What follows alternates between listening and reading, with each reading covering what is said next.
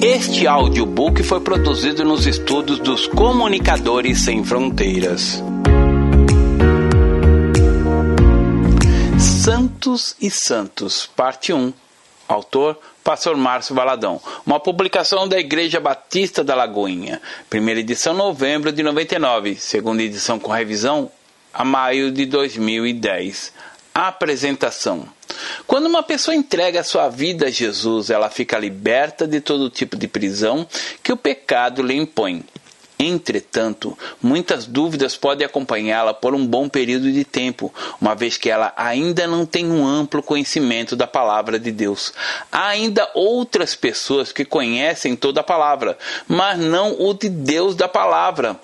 Elas o veem como que através de sombras e não à luz do Espírito Santo. Muitos guias têm aparecido, se dizendo conhecedores da verdade de Deus, porém são guias cegos que infalivelmente despencarão no princípio, junto à multidão dos que os seguem, como está escrito no Evangelho de Mateus. Ora, se um cego guiar outro cego, cairão ambos no barranco. Mateus capítulo 15, verso 14. As pessoas, cada dia mais carentes de Deus, o buscam incessantemente, mas sem o conhecimento da palavra, ficam à mercê dos vários caminhos que o mundo oferece como sendo verdadeiros. Elas ignoram a advertência que a Bíblia nos faz no livro do profeta Jeremias enganoso é o coração, mais do que todas as coisas. Jeremias capítulo 17, verso 9. É no livro de Provérbios, a resposta certa dos lábios vem do Senhor. Provérbios capítulo 16, verso 1. Desde a antiguidade, o homem procura Deus por meio de coisas palpáveis. O povo de Deus, durante a travessia do deserto, embora testemunhassem a, a proteção e provisão do Senhor em suas vidas, murmurava e se rebelava sempre que julgava demorada a sua intervenção. Chegaram a fazer deuses para si, trocando a onipotência de Deus pela materialidade das imagens, trazendo para si maldição e morte. Mesmo assim, toda vez que esse povo se arrependia, se humilhava e se desviava dos seus maus caminhos, Deus, com graça e misericórdia, lhes dava livramento e cura. O povo, porém, rapidamente se esquecia do Senhor e voltava a pecar. Graças damos a Deus por sua longanimidade e misericórdia, que são a causa de não sermos consumidos. Lamentações capítulo 3, verso 22. Ainda hoje vemos que o povo continua nesse círculo vicioso. Cada um busca Deus pelo caminho que julga ser o genuíno, seguindo muitas vezes doutrina de homens e não a do Senhor. Eles defendem a sua fé como a leoa defende o seu filhote, pois acreditam estar seguindo a verdade. E quantas vezes são vítimas de engano? A dimensão espiritual da vida dá oportunidades a muitas controvérsias e polêmicas. Um desses temas muito polêmicos que merece ser analisado é a existência e o poder de ação dos santos. Muitos são os que se dirigem a eles buscando alívio e a solução para seus problemas, carências e aflições. Alguns são criticados porque creem neles, outros porque não creem. Entretanto, é preciso discernimento. Nenhum proveito existe na discussão tendenciosa, nas palavras de acusação ou na crítica desdenhosa. Tudo isso termina num falatório inútil, que nada acrescenta à vida dos envolvidos, e muito menos ao reino de Deus. Ao voltar-se para Deus, buscando conhecê-lo intimamente para apresentá-lo ao mundo, é a única atitude sensata e agradável a ele. Da mesma maneira que falou a Noé, Moisés, Abraão, Isaac e Jacó, Deus continua falando hoje. Infelizmente, muitos, por ignorância ou negligência, têm deixado de desfrutar da íntima e plena comunhão com Deus Pai, o Criador, com Deus Filho, o Salvador, e com Deus Espírito Santo, o Consolador. Por isso não conseguem escutar a sua voz. A Bíblia é a palavra viva do Deus vivo. Ela é orientação para a nossa conduta de vida e oferece as respostas certas para todos os questionamentos humanos. Ela é a manifestação escrita daquele que criou o homem e todo o universo, daquele que quer nos ensinar. Esta mensagem não tem o propósito de abrir mais uma discussão, e sim fazer uma explanação do tema, abordando tópicos como a existência real dos santos, a possível realidade da interferência deles na vida física e espiritual das pessoas, mostrando os usos corretos e equivocados dos versículos bíblicos sobre o tema da santidade. Enfim, este livro apresenta as diretrizes divinas para a polêmica sobre os santos, pois é da vontade de Deus que todos cresçam na graça e no conhecimento do nosso Senhor Jesus Cristo. 2 Pedro capítulo 3, verso 18. Ouça-o com o coração despojado de todos os seus conceitos, razões e certezas. Deixe Deus falar ao seu coração. O mesmo Deus da paz vos santifique em tudo, e o vosso espírito, alma e corpo sejam conservados íntegros e irrepreensíveis na vinda de nosso Senhor Jesus Cristo. 1 Tessalonicenses capítulo 5, verso 23. Senhor, nosso Deus e Pai, em nome de Jesus, peço-lhe que as palavras desse audiolivro recebam o poder do teu Espírito e vivificadas por ele tragam revelação e libertação ao coração daqueles que dispuserem a essa audição. Ó Deus, toca cada um de forma poderosa pela ação da tua palavra, pois conforme está escrito, ela nunca volta vazia. Isaías capítulo 55, versos 10 e 11. Que todos sejam aconselhados, consolados e edificados por meio dela. Abençoa esta mensagem, Senhor pois por intermédio dela quero honrar e glorificar o teu nome, único Deus digno de louvor e adoração. Sei que é o teu Espírito quem realiza em nós tanto querer quanto efetuar. Por isso peço-lhe que o teu poder, gerador de vida, transforme corações e mentes, levando todos ao conhecerem o verdadeiro Salvador e intercessor. Em nome de Jesus. Amém. Introdução. João foi o apóstolo que viveu mais próximo de Jesus. Quando iniciou sua caminhada com o Mestre, ele era pouco mais que um adolescente. João viveu aproximadamente 100 anos, sendo o apóstolo que mais tempo viveu. Ele foi o autor do Evangelho de João, de três epístolas, primeira, segunda e terceira, e do livro do Apocalipse, o livro da Revelação. No término da sua primeira carta, João deixa um conselho, cujo sentido é um ponto interessante e digno de registro por envolver de forma direta a questão dos santos. Filhinhos, guardai-vos dos ídolos. 1 João capítulo 5, verso 21. Essa foi a frase que João usou para se despedir e as palavras finais geralmente ficam bem gravadas. Note que aqui ele não finalizou com um amém. Isso não se deu por esquecimento ou por variação de despedida, mas porque o autor desse amém só pode ser você, que deve imprimi-lo em sua vida. Em nossa literatura já fizemos um estudo sobre Maria, mãe de Jesus, e sobre o purgatório, buscando sempre a revelação do Pai para todos os assuntos abordados. Vimos que até o quarto século, a igreja não conhecia orações a Maria, nem os santos aos ídolos ou às estátuas. Isso não fazia parte da igreja, porque ela era pura quanto à sua fé, apesar de existirem problemas. Entretanto, após a pseudo-conversão do imperador Constantino, a fé apostólica se transformou numa fé miscigenada. Isso se deu porque o Império Romano não foi evangelizado, ele foi cristianizado, ou seja, a religião cristã foi imposta aos súditos, vindo a ser a religião do Estado. Na época desse acontecimento, o Império Romano dominava o mundo. Vários países, desde o norte da África, parte da Ásia, a Grécia e a Europa eram dominados pelo Império Romano, que estava no seu apogeu.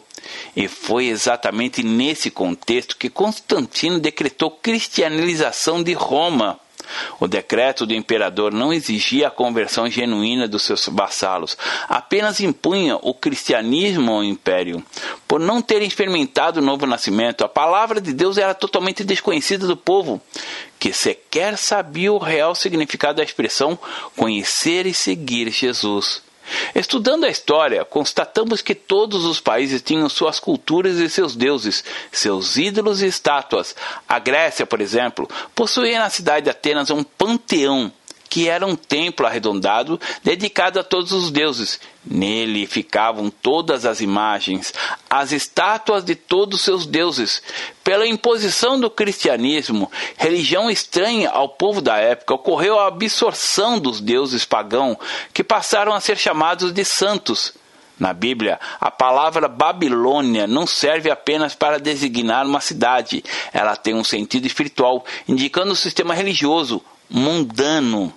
Deus se utiliza do contexto babilônico para designar esse sistema idólatra, perverso e diabólico que tem confundido e escravizado o homem.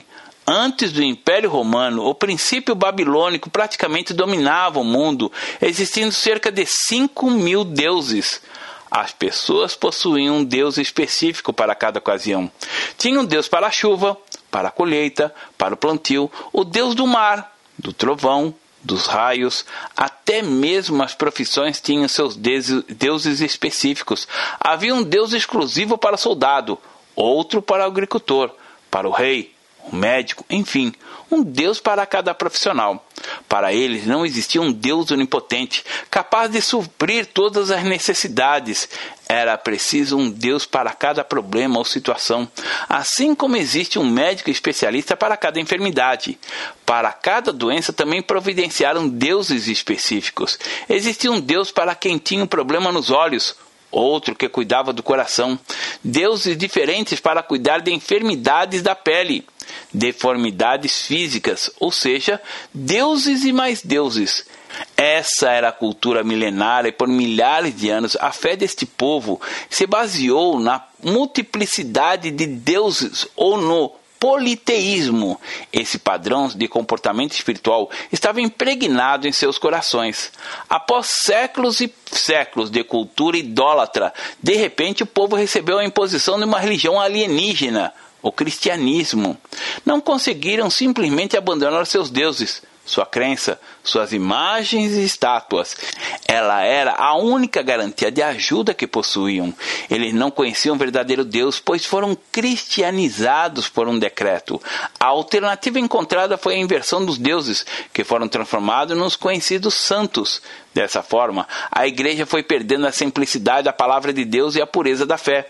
A fé cristã não é apenas uma doutrina que rege o nosso modo de pensar e de agir. Ela é tão ampla que envolve o nosso relacionamento íntimo com Deus. Até o ano de 250 não havia nenhum tipo de desvio na igreja que a conduzisse para a idolatria. Havia ainda a pureza na fé.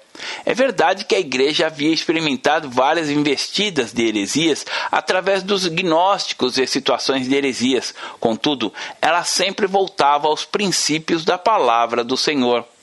Com a cristianização imposta, houve um total, uma total confusão.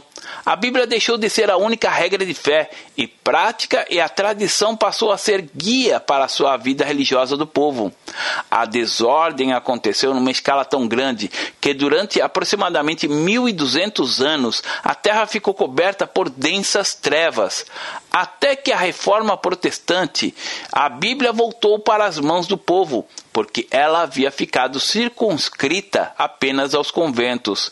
Com, a, com acesso ilimitado à Bíblia, o povo seguia o, seu, o que seus líderes determinavam, e essa era uma situação completamente perigosa, porque foi o próprio Senhor quem disse: examinai as Escrituras, porque julgais ter nelas a vida eterna, e são elas mesmas que testificam de mim. João capítulo 5, verso 39. A fé cristã necessita da palavra para ser alicerçada, fundamentada. Examinamos as Escrituras porque a nossa fé, a fé cristã, baseia-se na Bíblia. Tudo que não estiver na Bíblia está, portanto, em desacordo com a palavra do Senhor e consideramos como errado e indigno de crédulo. Santos vivos. O Brasil é um país cristão mas não é pelo fato de ser considerado cristão que seus habitantes tenham nos corações a fé essencialmente cristã. Ser um país cristão não é um indicador para se afirmar que cada brasileiro conhece a Cristo verdadeiramente. Ao contrário, nós evangelizamos pessoas que são apenas cristãos nominais, pessoas que conhecem a história de Cristo, mas não o Cristo da história. Que conhece a história de Jesus, entretanto, não tem o próprio Senhor o Senhor de toda a história, como dono das suas vidas. É tão interessante observarmos que as pessoas conhecem esse termo santos e desconhecem o seu verdadeiro sentido. Na verdade, o que quer dizer santo? Na Bíblia encontramos referências a santos e até pedidos de orações a eles. Mas como? Os santos oram por nós? Você poderá pensar: oram, oram sim. Os santos vivos, por que santo morto não ora. Vamos entender isso. A Bíblia chama de santos todos aqueles que receberam Jesus como seu Senhor e Salvador. Estes são os santos. Então, se eu entreguei minha vida ao Senhor Jesus, eu sou um santo. Quando dois salvos oram um pelo outro, são santos que oram reciprocamente. Se alguém, ao passar por um problema, pede a um crente em Jesus para orar por ele, um santo está orando a Deus em nome de Jesus em favor dessa pessoa. Da mesma forma, se esse intercessor vai além da oração e exercita o amor de forma prática com atitudes de ajuda, vemos um santo suprindo a necessidade material do auxiliado. Esse é o ponto-chave: vida. Quando um santo morre, ele não tem nenhum poder de interferência, nem aqui na terra nem no céu. Mesmo porque, se essa interferência fosse possível, ele viveria numa situação infernal em vez de uma vida celestial. Imagina alguém vendo a sua família sofrendo, passando por dificuldades longe do Senhor. Qual seria o sentimento dessa pessoa? Esse santo viveria angustiado e aflito. Essa situação é bem esclarecida no capítulo 16, versículos 19 a 31 de Lucas, no relato do episódio de Rico e Lázaro. A Bíblia diz que Lázaro havia morrido após uma vida de muito sofrimento e ele se encontrava no seio de Abraão, onde não tinha nenhum conhecimento do que passava aqui na terra. Graças a Deus, porque no céu não saberemos de coisa da terra, pois se assim não fosse, não haveria paz em nenhum momento. A Bíblia fala muito sobre santos, mas enquanto eles têm o coração batendo, você agora vai conhecer os santos dos quais a Bíblia fala. Vejamos o que diz o apóstolo Paulo em sua carta aos Efésios. Paulo, apóstolo de Cristo Jesus, por vontade de Deus, aos santos que vivem em Efésio e fiéis em Cristo Jesus. Efésios capítulo 1, verso 1. Observe como está explícito o sentido de vida. Paulo dirige sua carta aos santos que vivem em Éfeso e não aos santos que viveram em Éfeso. Os santos mencionados aqui eram pessoas que estavam vivas. Na carta de Paulo aos Filipenses, encontramos a mesma expressão. Paulo e Timóteo, servo de Cristo Jesus, a todos os santos em Cristo Jesus, inclusive bispos e diáconos que vivem em Filipos. Filipenses capítulo 1, verso 21. Os filipenses, ou seja, Todos os crentes de Filipos eram santos em Cristo Jesus. Paulo e Timóteo se dirigem a pessoas vivas e não imagens de pessoas que já haviam morrido. Em sua epístola aos Romanos, Paulo usa o mesmo vocábulo, santos, ao se dirigir a eles, a todos os amados de Deus que estáis em Roma, chamados para ser de santos, graça a vós outros e paz da parte de Deus, do nosso Pai e do Senhor Jesus Cristo. Romanos capítulo 1, verso 7. A palavra santo significa separado para Deus e a palavra igreja Eclésia, em grego, significa os chamados, os separados para Deus. Igreja é gente, é povo. Fomos chamados para sermos santos. Você é convocado por Deus para ser santo. Falou o Senhor. Eu sou o Senhor vosso Deus, portanto vós vos consagrareis e sereis santos, porque eu sou santo. Levítico capítulo 11, verso 1 e verso 44. Disse mais o Senhor: Ser-me-eis santos, porque eu, o Senhor, sou santo, e separei-vos dos povos, para serdes meus. Levíticos capítulo 20, verso 1 e 26. Pelos trechos bíblicos que lemos, percebemos que os santos estavam em todos os lugares, porém, santos vivos. No verso 15 do capítulo 16 da carta de Paulo aos Romanos está escrito: Saudai Filólogo, Júlia, Nereu e sua irmã, Olimpas, e todos os santos que reúnem com eles. É como se escrevêssemos para os irmãos da nossa igreja, a todos os santos que se reúnem na Lagoinha, na Floresta, na Renascença. Enfim, a todos os santos vivos, porque a única reunião dos mortos está no cemitério, portanto, sem nenhum poder de ação.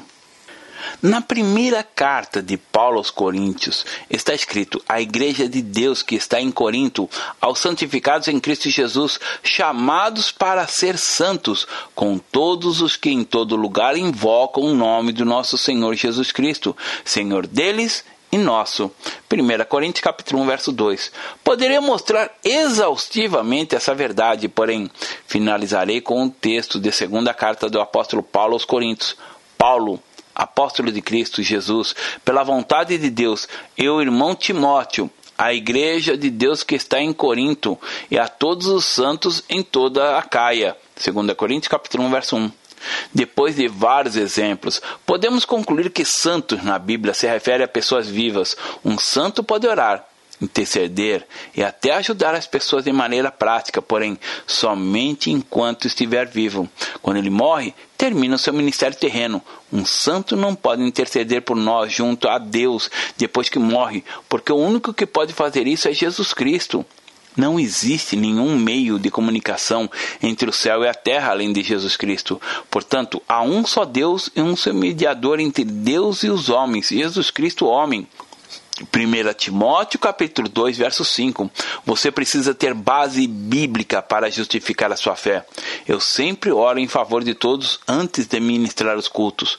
Normalmente oro assim: Senhor, abençoa todos os que vão à tua casa. Senhor, alcança o coração de todos. Eu tenho orado de uma forma específica, mas no momento em que eu, vou, eu morrer, não adianta você pedir: Ó, oh, Santo Márcio Roberto Vieira Valadão, ore por mim você não apenas não obterá nenhum resultado, além de estar cometendo uma, uma heresia. Veja o que está escrito no livro de Isaías: Quando vos disserem, consultai os necromantes e os adivinhos, que chilreiam e murmuram, acaso não consultará o povo ao seu Deus? A favor dos vivos se consultarão os mortos? A lei e ao testemunho se eles não falarem desta maneira, jamais verão a alva. Isaías capítulo 8, versos 19 e 20. A favor dos vivos se consultarão os mortos? Ao final dessa minu minuciosa narrativa, podemos afirmar que santo morto não tem nenhum poder para orar, interceder ou ajudar. Segundo a Bíblia, santo só existe vivo a equivalência dos deuses. Um estudo sobre os santos mostra exatamente o início desse sincretismo religioso. O sincretismo é a fusão de elementos culturais diferentes ou até antagônicos em um só elemento, continuando perceptíveis alguns sinais originais. Ele ocorre especialmente na área religiosa, e quando o cristianismo foi imposto por Constantino, sua presença se fez ainda mais forte. Os novos cristãos tomaram as estátuas de seus deuses pagãos e a transformaram em imagens de santos cristãos. A cristianização do Império Romano provocou uma cristianização das estátuas pagãs. O ídolo recebeu um novo nome, mas a estátua continuou simbolizando o mesmo deus pagão. Apesar do decreto do imperador, aquela ideia puramente pagã deu um deus para cada ocasião, e situação permaneceu viva no coração do povo. Um exemplo disso é a estátua que designaram para São Pedro. Essa estátua de escultura nada mais era do que a estátua de Júpiter Capitolino, um deus pagão. Um dos muitos inimigos que o povo de Israel teve foi o povo sírio, que tinha o mesmo conceito de pluralidade de deuses. Os sírios criam na existência do Deus das montanhas, dos deuses dos vales, das águas, das estrelas. No verso 23 do vigésimo capítulo do primeiro livro de Reis, você pode ver claramente a ignorância desse povo quanto ao poder e à soberania de Deus. Os servos do rei da Síria lhe disseram: Se Deus são deuses dos montes, por isso foram mais fortes do que nós, mas pelejamos contra eles em planície, e por certo seremos mais fortes do que eles. Os sírios queriam ter perdido a batalha por terem lutado dentro do campo de ação dos deuses dos israelitas, que julgavam ser um deus dos montes, por isso quiseram lutar na planície. Quando Roma conquistou o mundo, essa mesma ideia era evidente e muito forte no meio do povo romano. Existiam não apenas muitos deuses, como também diferentes áreas de atuação para cada um. Tudo isso herdado da religiosidade dos povos pagãos. A seguir daremos alguns exemplos. Juno Regina era a deusa da feminilidade e dos casamentos, Minerva das artes manuais e dos músicos, Vênus do amor sexual e do nascimento, Vasta dos padeiros e do fogo sagrado, opus, da riqueza, e ceres, do milho e dos cereais. A palavra cereal é derivada exatamente do nome dessa deusa. Dionísio era o deus da alegria e do vinho. Mercúrio dos oradores, porque nas fábulas antigas ele era um ótimo orador. Isso explica porque em Listra as pessoas quiseram adorar a Paulo, chamando-o de Mercúrio. Janus era o deus das portas e dos portões. Para a navegação havia objetos sagrados aos deuses Castor e Pollux. Os navios também tinham uma imagem, uma estátua desses deuses. O livro de Atos registra esse fato.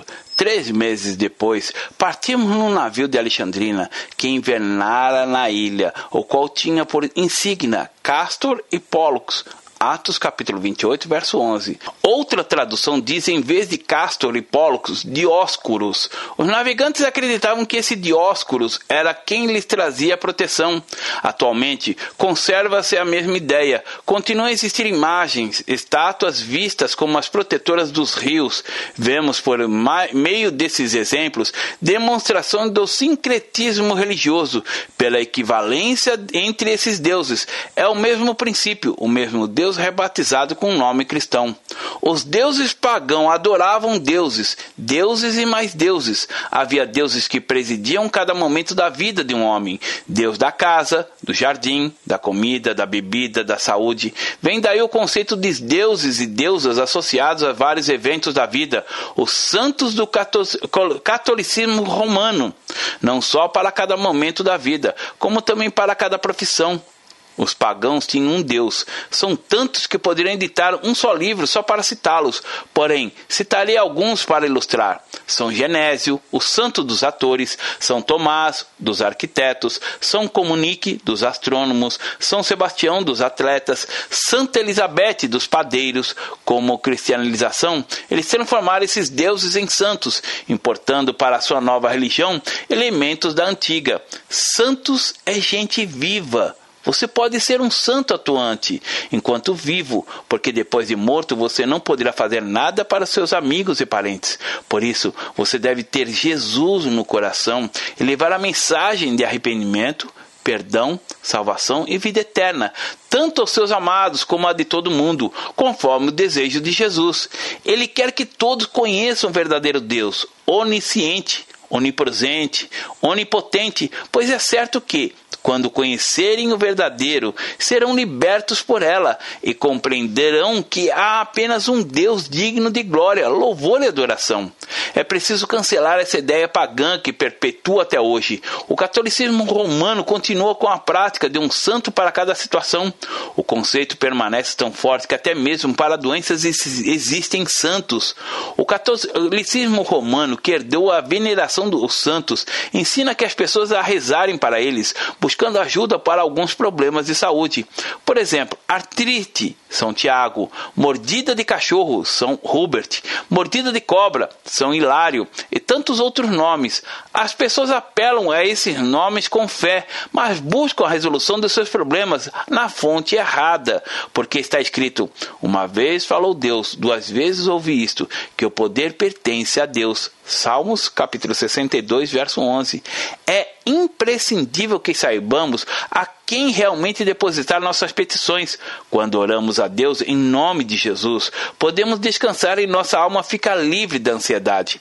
Inspirado pelo Espírito Santo, Paulo escreveu: Não andeis ansiosos por coisa alguma, em tudo Porém, sejam conhecidas diante de Deus as vossas petições, pela oração e pela súplica, com ações de graças, e a paz de Deus, que excede todo entendimento, guardará os vossos corações e a vossa mente em Cristo Jesus. Filipenses capítulo 4, versos 6 e 7 há somente uma pessoa que pode nos socorrer na hora da aflição. Os chamados santos pela tradição religiosa são, na verdade, deuses pagãos transvertidos em santos. Cristianizando o paganismo. Você não vai encontrar uma única citação nas Escrituras orientando a orar em nome de um morto. Não. Por que continua então a existir essa reza aos santos? Os católicos são ensinados que por meio da oração os santos podem obter ajuda da mesma maneira que não receberiam. Eles são orientados a adorar a Deus, mas rezar primeiro a Santa Maria, aos santos apóstolos, aos santos mártires e a todos os santos de Deus, considerados todos eles como amigos e protetores. As pessoas são instruídas a implorar outra ajuda na hora da tristeza, com a esperança de que Deus concederia aos padroeiros o que talvez recusasse aos suplicantes. Há aquela ideia que de um Deus inacessível, de um Deus que não atende aos seus a ser procurado diretamente. Essa ideia de um Deus vingativo, carrancudo, que não intervém facilmente, combinou por provocar o desvio, o engano. Existem duas situações distintas: o erro e o engano. As pessoas podem ser enganadas. Se você tiver um copo de leite nas mãos, tem leite, mas se alguém colocar naquele copo de leite uma gota de formicida, você continuará tendo mais leite do que veneno. Porém, se você tomá-lo, morrerá, porque tem veneno misturado. O engano tem sempre uma capa de verdade, ao passo que o erro é totalmente uma mentira. Quando há engano, você olha e parece genuíno, puro, mas contém veneno e mata. É assim também no que diz respeito aos santos, no modo como eles são apresentados. Paulo, Lucas, Tiago, você vai encontrá-los todos na Bíblia. Foram santos de Deus, entretanto, estão mortos e aguardam a ressurreição em Cristo Jesus. Eles não podem mais fazer nada pelos vivos. Ao olharmos para a palavra do Senhor, o nosso coração se quebra ao perceber como as pessoas têm uma compreensão distorcida do que seja um santo e se alegram em colocar nome de santo em muitos dos lugares em que vivem. Em Belo Horizonte, por exemplo, existem os bairros de São Cristóvão, Santo André, Aparecida de São Lucas, Santa Teresa, Santa Ifigênia, Santa Mônica, São Geraldo, ou seja, essa é uma cidade onde os bairros têm uma conotação idólatra. Por que idolatria? Porque se dá valor às imagens de escultura, às figuras com aparência humana que receberam o nome de santos. Por isso, ao entrar em seu bairro, não importa o nome dele, você pode morar em Aparecida, no São Geraldo, em Santa Teresa, pise ali dizendo: eu tomo esse lugar e invoco o nome do Senhor Jesus sobre ele. É muito importante termos a compreensão do poder do nome de Jesus, da soberania de Deus e da unção do Espírito Santo. Estamos vivendo um momento em que a igreja do Senhor vai reconquistando a sua glória, o seu espaço. Por isso mesmo, as verdades bíblicas precisam ser anunciadas. E uma delas é que a invocação e a adoração dos santos é idolatria. É verdade que quando você vem para Jesus, os santos saem do seu coração. Quando a luz, Jesus, entra, as trevas da ignorância se vão. De novo, lhes falava Jesus, dizendo: Eu sou a luz do mundo. Quem me segue não andará em trevas, pelo contrário, terá a luz da vida. João capítulo 8, verso 12. Você recebeu a luz e passa a ser luz. Se as pessoas começarem a lhe questionar sobre os santos, responda que você, Agora só serve a Jesus. E os santos da devoção, como é que ficam? A devoção se torna apenas para o Senhor Jesus, o Santo de Deus. Quantos pais consagram seus filhos a santos? Algumas pessoas receberam o nome de Tomás porque nasceram no dia 21 de dezembro, que é o dia de São Tomás. Outros se chamam Aparecida como honra santa tantos nomes com o objetivo de dar glórias aos santos, enquanto o Senhor diz: Não terá outros deuses diante de mim. Êxodos capítulo 20, verso 3. Você não precisa mudar o seu nome, basta quebrar todo o poder da idolatria, de maldição dele. Quem sabe você foi consagrado a um santo, não porque seus pais acharam bonito, mas porque estava na folhinha mariana que aquele era o santo do dia. Querido ouvinte, o santo do seu dia hoje é Jesus. Ele é o santo de todos os dias. A história nos revela tantas coisas que quebram o nosso coração. Muitas das lendas antigas associadas aos deuses pagãos foram transferidas para os santos. Uma enciclopédia católica romana diz: Essas lendas repetem a concepção encontrada nos relatos religiosos pré-cristãos. A lenda não é cristã, é somente cristianizada. Em muitos casos, elas têm a mesma origem dos mitos. A antiguidade buscou razões para vários fenômenos e o que não entendia atribui a heróis. O mesmo aconteceu com muitas lendas dos santos. Foi fácil transferir para os mártires cristãos a concepções de que os antigos conversavam sobre seus heróis. Essa transferência foi promovida pelos numerosos casos nos quais os santos cristãos tornaram-se os sucessores das divindades locais e o culto cristão suplantou ao antigo culto local. Isso explica a grande semelhança entre os deuses e os santos, como o paganismo e o cristianismo foram misturados algumas vezes foi dado a um santo um nome semelhante em som ao deus ou deusa pagã que ele substituía. A deusa Victória de Alpes Baixos foi nomeada por Santa Victory, Sharon como São Criciriano, Artemis como São Artemício, Dionísio como Santo Dionísio, a deusa Bright, vista como filha do deus Sol e representada com um filho nos braços, foi suavemente renomeada como a Santa Brígida. Nos dias pagãos, seu templo principal em Kildare era servido para, pelas virgens vestais que acendiam o fogo sagrado. Mais tarde, ele se tornou um convento e suas vestais freiras. Eles continuaram a acender o fogo ritual. No entanto, passaram a chamá-lo de o fango de Santa Brígida. Outra impressionante absorção do paganismo no cristianismo está nos mais antigos templos romanos, o Panteão. Em seu pórtico havia o seguinte inscrição: dedicado a Júpiter e a todos os deuses. Este mesmo panteão, reconsagrado pelo Papa Bonifácio IV, tem agora os seguintes caracteres: a Virgem Maria e a todos os santos. A maioria das estátuas foi, em certo sentido, rebatizada. No ponto onde, onde possivelmente ficava o lugar onde Jesus nasceu, foi construída uma caverna e sobre ela uma igreja. Entretanto, a Bíblia não diz que Jesus nasceu numa caverna, e sim numa estrebaria. É curioso observarmos que os arqueólogos dizem que era exatamente aquela caverna o lugar onde se cultuava o deus Salmos. Existem templos da Igreja Humana que têm cerca de 4 mil estátuas com o nome de santos. Muitas casas também os têm. Algumas pessoas fazem pequenos oratórios e colocam dentro dele uma estátua. Enganando-se a si mesmas, dizem: Esta estátua é apenas uma referência, nós não adoramos. Contudo, suas atitudes demonstram o contrário, pois a beijam e se inclinam perante ela. Essas são atitudes de adoração. Existem pessoas que, ao posarem diante de uma estátua, dessas estátuas, até atiram um chapéu em sinal de reverência.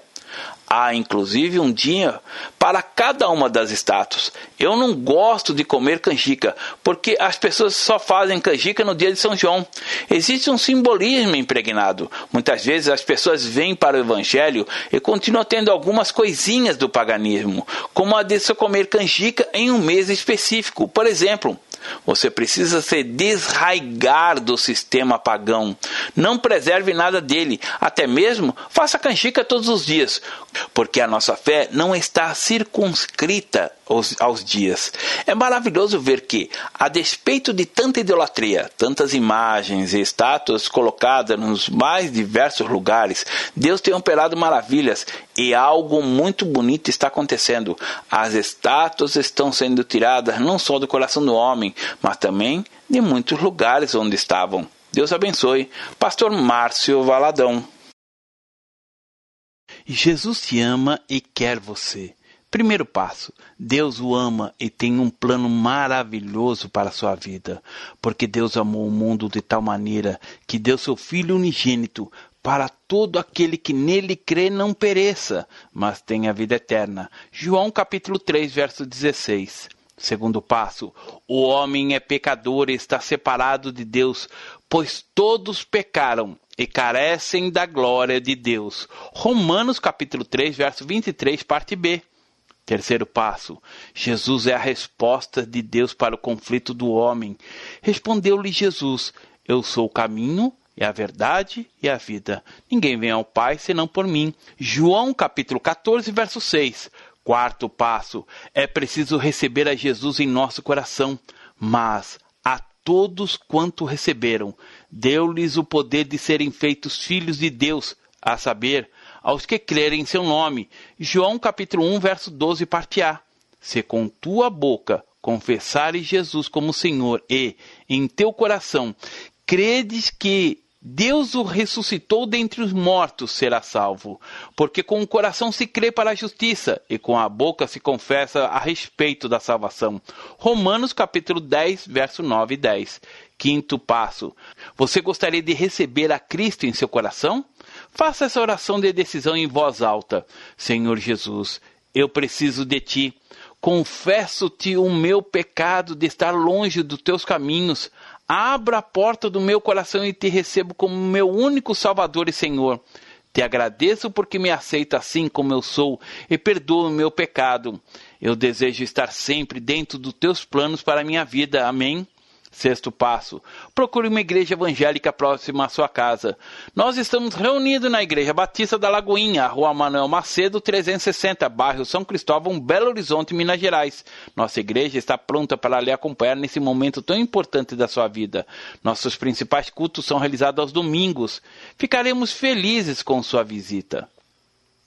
Uma publicação da Igreja Batista da Lagoinha, Gerência de Comunicação, www.lagoinha.com.